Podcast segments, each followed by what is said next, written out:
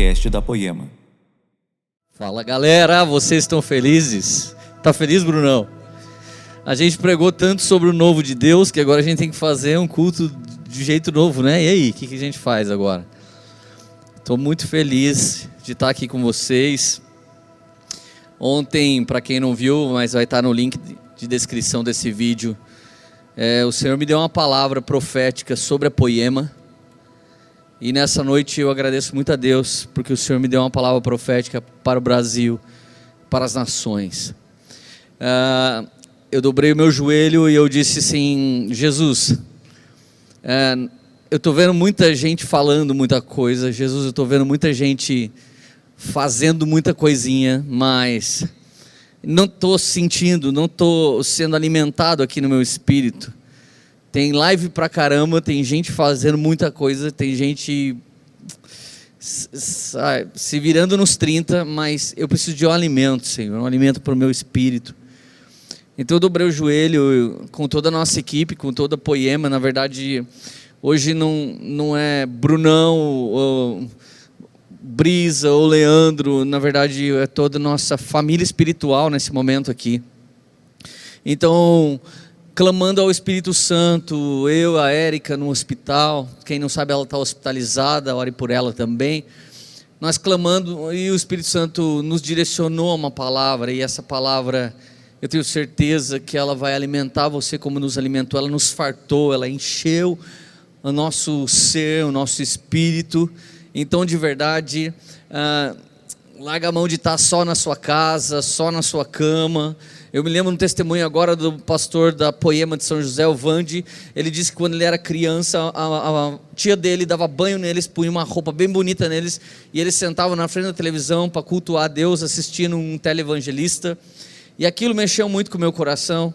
Talvez você possa estar bem tranquilo aí, mas eu gostaria que você tivesse reverência ao Senhor e ao que o Senhor pode estar falando. Então, nessa hora, eu quero muito que você ore comigo, muito pedindo sobre todos nós espírito de revelação, que o Senhor venha falar aos nossos corações nesse exato momento. Que Ele venha decodificar a mensagem que Ele envia por meio do Seu próprio Espírito. Que Ele venha nos ensinar a mensagem que vem por meio da Sua palavra. Então, em nome de Jesus, agora, venha sobre nós, Senhor, com espírito de revelação. Venha sobre nós com entendimento para esses tempos, para esses dias. Amém. Vocês estão felizes ainda? Hoje eu não posso falar, olha para o irmão que está do seu lado, então olha para alguém que está na sua casa e pergunta se eles estão felizes. Mande esse link para alguém e pergunte: vocês estão felizes? Nós podemos fazer tudo diferente, Deus está se movendo de uma maneira nova, e eu estou muito feliz, e eu tenho todas as razões para estar feliz. Minha esposa está viva, ela passou por tudo de ruim, mas ela está viva no hospital. Minha sogra teve câncer, mas ela está viva. O corona tem apavorado um monte de gente, a gente está aqui pela misericórdia. Então eu estou feliz porque o Senhor é bom e Ele não muda, Ele não deixa de ser bom nenhum dia, nenhum tempo. Mas, como explicar isso, gente? Eu não consigo vir aqui e pregar uma mensagem para você e falar só: ah, tenha fé, vai ficar tudo beleza. Cara, eu acho muito ruim essa, essa, essa positividade xoxa. Eu, eu não quero agora usar os mecanismos da minha mente ou os meus cálculos mentais para tentar responder para você. Olha, é por causa disso. Então, se motive nesse momento de crise para que nesse lugar você vai conseguir sair da crise. É, cara, nós precisamos de profetas. Nós precisamos de uma palavra apostólica. Nós precisamos nesse tempo saber o que Deus está pensando, saber o que Deus está ouvindo. Então, nós clamamos, nós chacoalhamos o coqueiro para ver se caiu um coco, nós dobramos o joelho, nós pedimos a Deus e nós vamos continuar fazendo isso. Nós queremos saber a opinião de Deus. A tradução da palavra glória no Novo Testamento é, é, do grego doxa, que significa opinião de Deus. Nós, nós queremos a sua opinião, Senhor. Por favor, venha falar com a gente aqui através disso tudo novo que está acontecendo. Então, o Senhor me levou ao livro de Joel. Então eu quero falar sobre avivamento. Nesse tempo tão difícil, vamos falar de coisa melhor do que avivamento. Eu sei que vocês não me viram pregando tanto sobre avivamento, mas eu tenho certeza nesse momento sobre avivamento. Então a palavra diz em Joel capítulo 2, versículo 28: E depois disso, derramarei do meu espírito sobre todos os povos, os seus filhos e suas filhas profetizarão, os velhos terão sonhos e os jovens terão visões. Como esse versículo já foi pregado, foi palco de muito entendimento, muito ensino, muita revelação de avivamento. Agora eu gostaria que vocês reparassem como inicia o verso, e depois disso. Então a Bíblia está revelando já que é depois de alguma coisa que acontece avivamento. Então, nas entrelinhas fica as pegadinhas de Deus muitas vezes. Ele vai derramar do Espírito? Vai. Ele tem derramado do Espírito? Tem. Mas eu tenho certeza que ele vai derramar ainda mais a partir de agora, muito mais.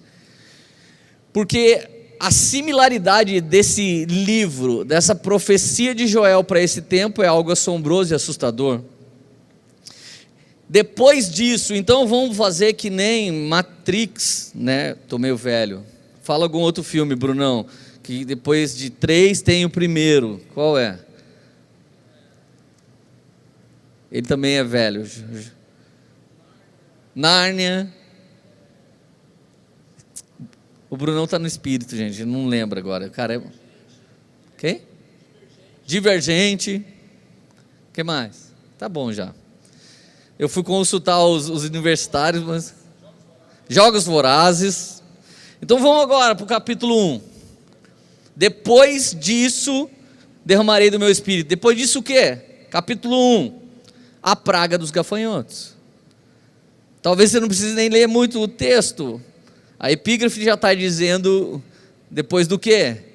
Então o povo de Judá, o povo de Jerusalém, eles viviam na presença de Deus, meio na presença de Deus, um tanto na presença de Deus. Era povo de Deus, mas você sabe, aquela coisa, eu sou de Jesus, eu vou na igreja, eu faço coisas legais, aleluia, está repreendido, está amarrado. Eles eram um povo bom, eles sabiam essas coisas. Então a Bíblia diz, verso 2: Ouçam isto, anciãos, escutem todos os habitantes do país. Já aconteceu algo assim nos seus dias?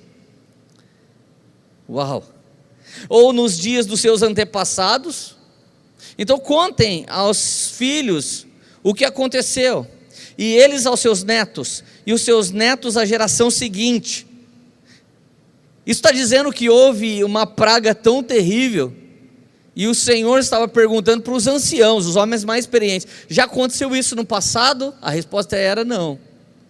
Os seus antepassados já contaram isso para vocês? Não. Então contem para os seus filhos, para os filhos dos seus filhos, e não deixe nenhuma geração esquecer o que está acontecendo por esses dias. Era a palavra do Senhor para Judá e para Jerusalém naquele tempo. Uau, gente! Ah, como diria Billy Graham, a Bíblia é mais atual do que o jornal de amanhã. Eu acho que ele tinha razão versículo 4. O que o gafanhoto cortador deixou, o gafanhoto peregrino comeu. O que o gafanhoto peregrino deixou, o gafanhoto devastador comeu. E o que o gafanhoto devastador deixou, o gafanhoto devorador comeu. Ou seja, o que um deixou para trás, o outro pegou. Que terrível, né? Parece alguns dias que estão acontecendo por aí. Versículo 5: Acordem bêbados e chorem, lamente-se todos vocês, bebedores de vinho, gritem por causa do vinho novo, pois ele foi tirado dos seus lábios. Aqui o Senhor estava dizendo assim: todos vocês que gostam de celebrar, todos vocês que gostam de júbilo, todos vocês que gostam de festejar, de se aleluiar, chora, gente. Está na hora de chorar. Vinho significa tanto a alegria do Senhor, quanto também aqui, no caso, bebedores, significa embriaguez. Significa que o povo de Jerusalém e o povo de Judá estava se embriagando com muitas coisas, ao invés de se encher do Espírito. Então, o versículo 8, se você pular para lá, plantei como uma virgem, com veste de luto, que se lamenta pelo noivo da sua mocidade. Isso aponta para a igreja chorando por Jesus. Há alguns dias atrás havia debate: jejua ou não jejua? Agora está todo mundo com saudade de noivo, filho. Jejua sim. Jerusalém, Judá, jejua. Está com, tá com fome de Deus, está com fome da presença de Deus? Jejua. Dá uma jejuadinha. Versículo 9: As ofertas de cereal e as ofertas derramadas foram eliminadas do templo do Senhor. Os sacerdotes que ministram diante do Senhor estão de luto. Sumiu, sumiu as ofertas do templo. Os sacerdotes, os pastores, eles estavam de luto. Uau! Agora o Senhor começa a chamar o arrependimento. Até aqui era praga. Até aqui a praga que sobrevinha. O que, que sobrevinha? Sobrevinha o gafanhoto, se escapasse de um vinha o outro, se escapasse do outro vinha o outro. Que negócio mais estranho. Se você escapa do coronavírus nesse tempo, você tem que torcer muito em nome de Jesus para que você não precise de UTI, para que você não precise de um centro cirúrgico. Então, se você escapa de uma coisa, você não pode ter outra coisa, tem que estar debaixo do sangue de Jesus, porque se não tiver, irmãozinho, você vai chorar. Então isso é, isso é estranho.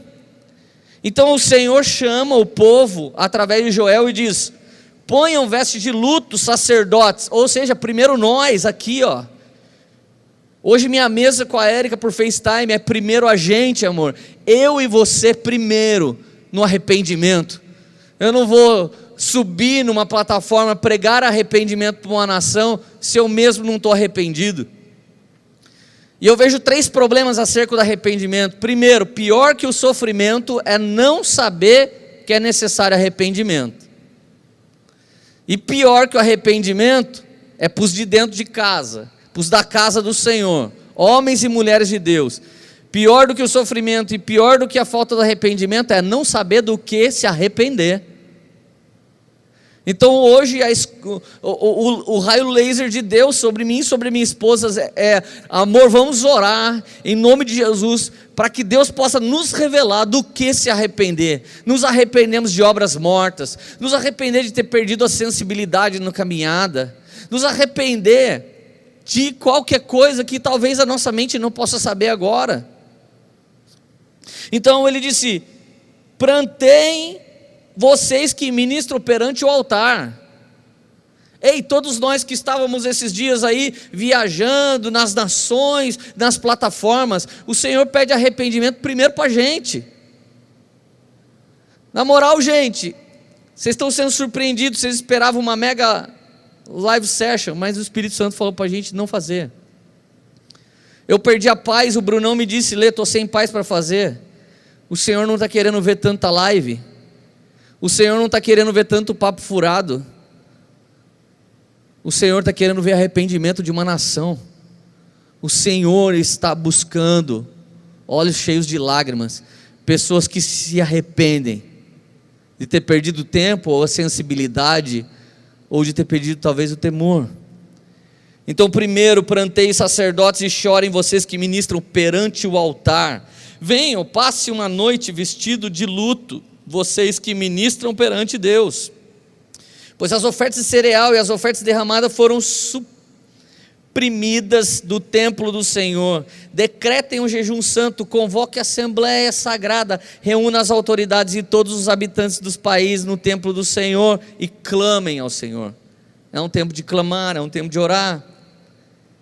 Olha o verso 16: a comida foi eliminada, gente de diante dos próprios olhos, e a alegria e a satisfação foram suprimidas do templo do Senhor. Acabou a alegria para Judá e para Jerusalém naqueles dias. A ti, Senhor, eu clamo, pois o fogo devorou as pastagens e as chamas consumiram todas as árvores. Além dos gafanhotos, começou a pegar fogo. E o que escapou, talvez, do último gafanhoto, o monstro veio fogo e levou. E a galera começou a dizer: Mas o que está acontecendo? Então capítulo 2 fala: o dia do Senhor se aproxima. Gente, o dia do Senhor está se aproximando. Eu sei que não é agora, mas ele está muito próximo. E Deus está sendo tão bom que está dando uma oportunidade para a gente, assim como deu para Judá e para Jerusalém, de um arrependimento antes mesmo do grande e terrível dia do Senhor. Então, o verso 12 vem o chamado ao arrependimento. O Senhor disse: Voltem para mim de todo o coração, com jejum, lamento e pranto. Então, não, sou eu que estou falando, é Deus falando através do profeta Joel. Não é Deus falando agora através do profeta Leandro, é Deus falando com a terra, com os seus filhos. Ele diz como voltar: Voltem para mim com jejum, lamento e pranto. Rasgue o coração e não as vestes. Tola o sangue de Jesus na sua vida e não o álcool gel somente. Receba o revestimento de Cristo e não só a máscarazinha. Então volte-se para o Senhor seu Deus, pois Ele é misericordioso, compassivo, muito paciente e cheio de amor. Arrependa-se e Ele não enviará desgraça. O meu verso preferido dessa história é 14. Talvez ele volte atrás, arrependa-se e ao passar, deixe uma bênção.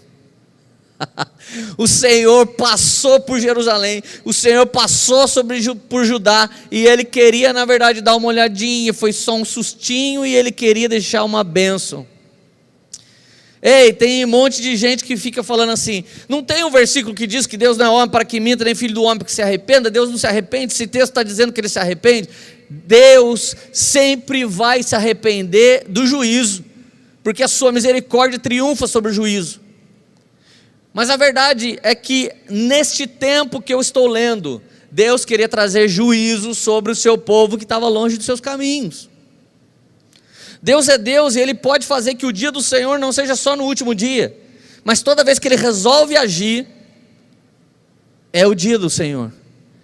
Eu preguei uma mensagem que comecei esse entendimento no Som do Reino em Orlando, depois no Fire Refine em Timbó, Santa Catarina, e ontem a quarta parte, a terceira parte, hoje a quarta. É um negócio que foi sendo construído dentro de mim já faz tempo que Deus está falando. Eu vou fechar uma janela para que comece uma nova. Eu vou fechar um tempo que algo funcionou para que comece um novo. Nesse exato momento nós precisamos consagrar o Senhor. Nós precisamos estar completamente voltados a Ele. Então Deus, Ele é bom, a sua misericórdia dura para sempre. Ele está chamando a nossa atenção para que quando Ele vier para medir, Ele simplesmente deixe uma bênção no lugar de sua ira. É o que dizia o texto. Então a graça não é para esses dias, a graça é atemporal. A misericórdia não é para esses dias, ela é atemporal, não há uma dispensação dessas coisas. Deus é tudo isso em si mesmo. Então, de repente, o verso 18 começa uma resposta de Deus. Então o Senhor mostrou zelo por sua terra, teve piedade do seu povo. O Senhor respondeu ao seu povo: Estou lhes enviando trigo, vinho novo e azeite o bastante para satisfazê-lo plenamente. Nunca mais farei de vocês objeto de zombaria para as nações. Então existe uma promessa aqui. Se vocês se voltam para mim, de todo o vosso coração, de todo o vosso entendimento, então eu me volto para vocês. Se vocês se quebrantam diante de mim, eu também vou até vocês. Então, tudo que o gafanhoto, tudo que o cortador, tudo que o migrador, tudo que eles vieram contra vocês, verso 25 diz assim: Vou recompensá-los pelos anos de colheita que o gafanhoto destruiu, o gafanhoto peregrino, o devastador, o devorador, o cortador, o meu grande exército que eu enviei contra vocês, e agora? Deus enviou esse exército, não foi o Satanás, não foi o demônio, não foi o diabo. Então você pode estar na sua casa se perguntando agora assim: quem fez isso? Foi a China? Foi a China comendo morcego, cachorro, é, rato, rã, é, sem matar? Foi eles que fizeram isso? Gente, se você falar que foi a humanidade que causou isso, você está certo. Quem quem trouxe o coronavírus? A própria destruição do homem, a queda adâmica, o, o uso errado do planeta que o Senhor nos deu perfeito. Tá, se você quer falar que é a humanidade que causou isso, você está certo. Se você quer falar que a criação aguarda com grande expectativa a manifestação dos filhos de Deus e esse é o tempo, ei, você está certo. Se você quer dizer o diabo, ele busca como leão a quem possa tragar. Então já existe, Leandro, estabelecido uma guerra entre o bem e o mal, entre Satanás e Deus. Se você está falando que é o diabo que está fazendo isso, você está certo. Mas todos vocês estão me ouvindo, se vocês falarem que é a criação, é a humanidade, é o diabo, e não falar que é o Senhor soberano, você está errado. Porque o Salmo 24 diz: O Senhor é a terra, sua plenitude, tudo o que há nela. Não há nada que possa acontecer na terra que Deus não esteja no controle, que Deus não permita. Ah, eu não concordo com a permissão de Deus, então rasga o livro de Jó da Bíblia.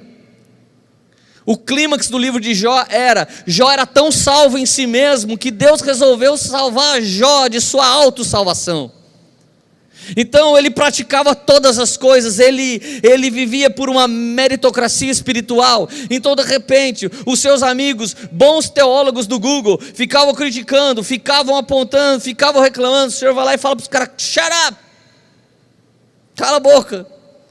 Vocês estão falando muita coisa certa, mas tudo que vocês estão fazendo é errado e a aplicação disso é de maneira errada. Ei, gente, não há mais tempo para teólogos de Google. Não há mais tempo para o worshiper BBB.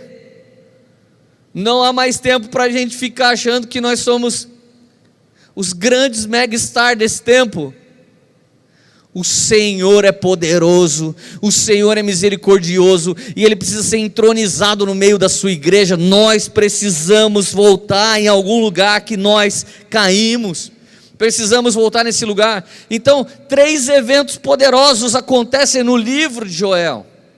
O primeiro deles, o dia do Senhor. O segundo, o arrependimento. O terceiro, o Senhor no meio dos seus.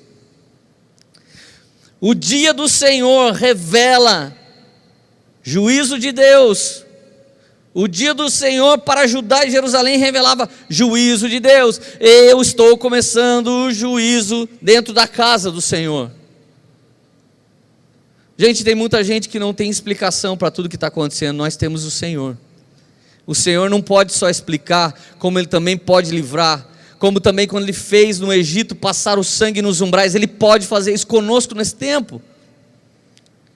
Então, o versículo, voltando aqui, verso 20: Levarei o invasor que vem do norte para longe de vocês, até a região que veio o invasor é parecido com a de hoje. Existia uma praga em Judá e Jerusalém. A palavra de Joel é uma palavra para um alinhamento nacional. Eu não vejo nas escrituras agora, nesse exato momento, uma palavra mais pontual do que para a gente. Mas o Brasil não passou por guerra, o Brasil não passou por um terremoto nacional, o Brasil não passou por um tufão, por um ciclone, o Brasil não passou por guerra. Então nossa geração e a geração dos nossos pais, ela não sabe o que é viver algo como Judá e Jerusalém viveram, mas pela primeira vez na história. Por acaso vocês já viram algo assim antes? Conte para os filhos de vocês, para os filhos dos seus filhos e para toda geração o que aconteceu. A praga do corona está aí. Não tenha medo, não é para se desesperar. Porém, eu vos digo: tenham temor, se desespere na presença de Deus, se desespere por causa da santidade de Deus, se desespere por causa da misericórdia de Deus, por causa da bondade de Deus. Ei, eu quero falar sem medo de errar. Muitas igrejas tinham perdido a sensibilidade nos últimos tempos, inclusive nós. Muitos ministros do altar perderam a sensibilidade nesses dias, inclusive nós. Muitas pessoas fizeram muita coisa que não era porque dele, por ele, para ele, inclusive nós. Então a chamada ao arrependimento de Joel para Judá e Jerusalém é uma palavra que sempre vai ser usada diante de qualquer situação como um dia do Senhor, e nós estamos vivendo sim um dia do Senhor. Então, se estamos vivendo um dia do Senhor, a segunda coisa que vem é arrependa-se. E a terceira coisa que vem é Deus no meio do seu povo. Naquele tempo, Deus não habitava dentro das pessoas. Naquele tempo, Deus habitava no meio do povo. Então o capítulo 3 mostra que Deus vem, e depois que Deus vem, então nós chegamos nesse dia, que derramarei do meu espírito sobre todos os povos. Os seus filhos suas filhas profetizarão, os velhos terão sonhos, os jovens terão visões. Ei, Deus não estava derramando o espírito dele para a gente ficar milionário. Deus não estava derramando o espírito dele para a gente ficar famoso. Deus não estava é, derramando o espírito dele para que a gente tivesse associação com todo tipo de ímpio, achando que estava nos tornando influenciadores. Deus quer que a gente tenha influência do céu. A influência do céu é o toque do Espírito Santo que traz arrependimento, é o toque do Espírito Santo que traz salvação, é o, é o toque do Espírito Santo que traz transformação. Então, em nome de Jesus, irmãos, a igreja tem que fazer uma curva da rota que ela vinha vindo até aqui. Essa é uma palavra de ordem nacional, é uma palavra de ordem internacional. É tempo de nos arrependermos na presença do Senhor. Então o Senhor virá até nós e vai nos medir mais uma vez e pode nos deixar uma bênção no lugar de sua ira. Então ele, ele, ele mesmo mandou o profeta profetizar no versículo 25 e 26. Olha o 26: Vocês comerão até ficar satisfeitos e louvarão ao Senhor, seu Deus, que fez maravilhas em favor de vocês. Nunca mais o meu povo será humilhado. Então vocês saberão que eu estou no meio de Israel. Eu sou o Senhor, o seu Deus, e não há nenhum outro. Nunca mais o meu povo será humilhado. Então vem o versículo 28. E depois dessas coisas, agora faz sentido para você? Como que nós vamos ter um avivamento com a geração toda que mistura um envio de um dia no Descende com um Big Brother Brasil no outro dia? Você acha mesmo que Deus vai querer enviar a gente? E a gente compactuando com aquilo que quer destruir a família, quer destruir o lar, quer destruir a casa, quer destruir a igreja. Você acha mesmo? Eu não estou aqui subjugando o mundo, estou subjugando a minha geração, da qual eu estou no meio. Você acha mesmo que o Senhor vai nos levar para um avivamento sem antes um concerto, bebedores de vinho? Gente que gosta de se embriagar com likes, views, famas, engajamento. Ei, volta! Volta onde tudo começou. Eu não tenho dúvida que você começou num lugar secreto. Eu não tenho dúvida que você começou de um jeito certo. Mas daqui a pouco o status, daqui a pouco a bajulação, daqui a pouco as luzes, os aplausos começaram a fazer o quê? Começar, começou a parecer que nós éramos os verdadeiros nicolaítas, conquistadores de homens, mas que talvez perdeu o coração de Deus. É similar sim e a palavra de Joel se aplica sim para esse tempo. Querem ver um avivamento? Então só vai acontecer depois dessas coisas, é o que diz o texto. Então deixa eu falar bem pausadamente para você que está me ouvindo agora. Esses paliativos diversos, tenha fé, vai ficar tudo bem. Vença o sofismo, vai ficar tudo legal. Depois da crise vem o que? Vem mais crise ainda. E se, e se nós não voltarmos a sair na rua no próximo mês? Quantas igrejas como essa simplesmente vão fechar as portas e nunca mais vão abrir? Por quê? Porque se as pessoas não semearem, elas não vão ficar abertas. Quantas pessoas que viviam aí de agendas, quantas pessoas que viviam aí do trabalho, quantos autônomos. E os profissionais da saúde? Eles não vão perder o emprego, mas podem perder a vida. Mas eu tenho uma boa notícia: depois dessas coisas, eis que acontecerá aquele grande derramar. E porém eu vos digo, não, Senhor, Ele já está derramando. Nós temos uma enfermeira que muitas pessoas da saúde nunca se importaram com as coisas de Deus. Todas as manhãs ela está fazendo um culto dentro do hospital e ela está motivando médicos, ela está motivando técnicos de enfermagem, auxiliar de enfermagem, enfermeiros e profissionais específicos. Ela está fazendo um culto e ela manda, pastor, está rolando isso. Nós conhecemos vários médicos que estão vivendo isso nesse tempo. A polícia está vivendo isso nesse tempo aí fora. Ei, presta atenção, de domingo para segunda passada, a minha esposa estava morrendo às 3h40 da manhã. Às 3h40 da manhã, ela estava morrendo, então de repente, uma dentista da nossa igreja me manda um áudio.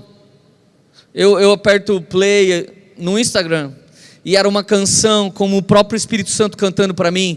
E gente, de verdade, naquele momento o céu e o inferno estavam diante de mim naquela sala. Eu sabia que minha esposa estava morrendo. Passa a máquina que vai entubar, correndo. Ela foi cortada de cima e embaixo, seus órgãos foram tirados para fora, foram lavados e colocados para dentro de volta. Eu desesperado. Então começa uma canção bem doce, suave, às 3h40 da manhã, de uma dentista. O que, que ela é? Apóstolo, mestre, profeta, evangelista? Dentista. Então ela cantando aquela canção. Enquanto ela cantava aquela canção, paz que excede todo entendimento estava tomando o meu ser.